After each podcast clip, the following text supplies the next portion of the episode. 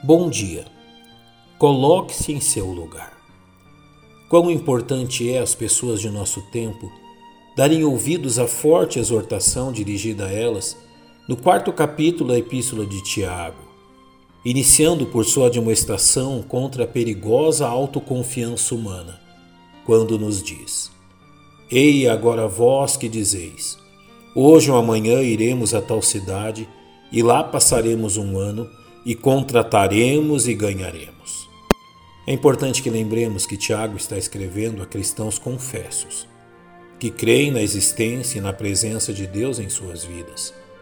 Porém, ele denuncia a prática de não se submeterem em seus planos e propósitos ao escrutínio de Deus, levando tais pessoas a acharem que são suficientes a fim de determinar seus próprios passos determinando sobre o início de seus planos, sobre o lugar onde seus planos serão realizados, sobre a duração de seus planos, as atividades que serão realizadas e sobre os propósitos que serão alcançados. O passo seguinte de Tiago é nos admoestar quanto ao perigo da soberba, ao nos lembrar de um fato importantíssimo. Digo-vos que não sabeis o que acontecerá amanhã. Porque que é a vossa vida? É um vapor que aparece por um pouco e depois se desvanece. Aqui Tiago apela à nossa consciência, uma vez que vivemos em um mundo onde o instantâneo e imediato parecem governar nossas ações. Momento algum a palavra de Deus se refere ao planejamento de nossas atividades futuras como algo pecaminoso.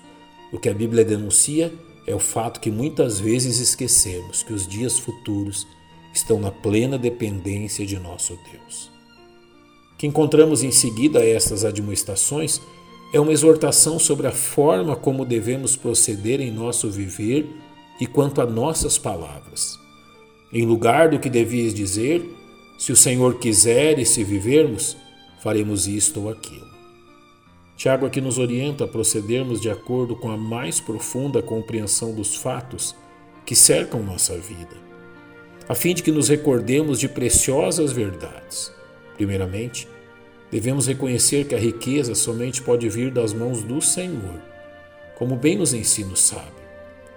E a todo homem a quem Deus deu riquezas e bens, e lhe deu poder para delas comer e tomar a sua porção e gozar do seu trabalho, isto é dom de Deus.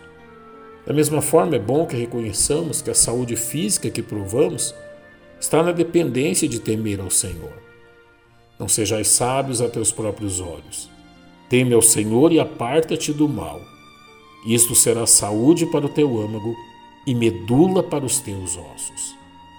Também um bom casamento pode vir somente das mãos do Senhor, como lemos em Provérbios. A casa e os bens são herança dos pais, porém do Senhor vem a esposa prudente. Igualmente, os filhos são herança do Senhor, como nos exorta o salmista. Eis que os filhos são herança do Senhor e o fruto do ventre o seu galardão. Finalmente, quão importante é que reconheçamos que uma vida longa está na dependência de ouvir ao Senhor. Ouve, filho meu, e aceita as minhas palavras, e se multiplicarão os anos da tua vida. Portanto, antes de exprimir seus planos e propósitos, coloque antes de suas palavras a exortação de Tiago. Se o Senhor quiser e se vivermos, faremos isto ou aquilo. Isto muito lhe ajudará a colocar-se em seu devido lugar.